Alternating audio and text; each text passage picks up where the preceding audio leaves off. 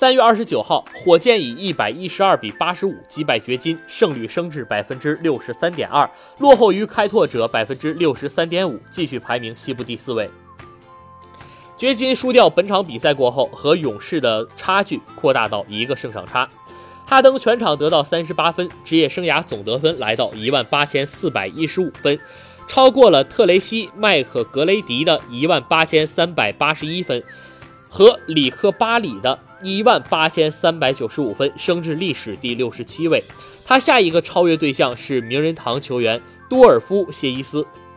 哈登二十二投十中，三分球十一投五中，罚球十四中十三，得到三十八分、六篮板和六次助攻。在场期间，火箭赢得了十四分。卡佩拉得到十七分、十五篮板、一次盖帽。戈登十一投七中，得到十八分。小里弗斯得到十五分。掘金这边，约基奇得到十六分、八篮板、六助攻；穆雷拿下二十分、四篮板；莫里斯得到十六分、四助攻。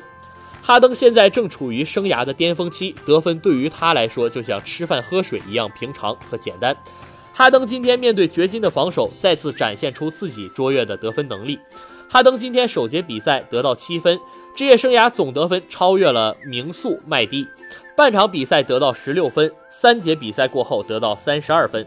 总得分超越了另外一个名宿里克巴利，凭借着哈登的得分，火箭一直牢牢掌握着场上的局势。火箭替补球员小里弗斯今天打得也非常不错，成为了火箭板凳上的骑兵。上半场五投全中，三分球三投全中，得到十三分两助攻。卡佩拉今天表现的也非常活跃，频繁在内线暴扣得分。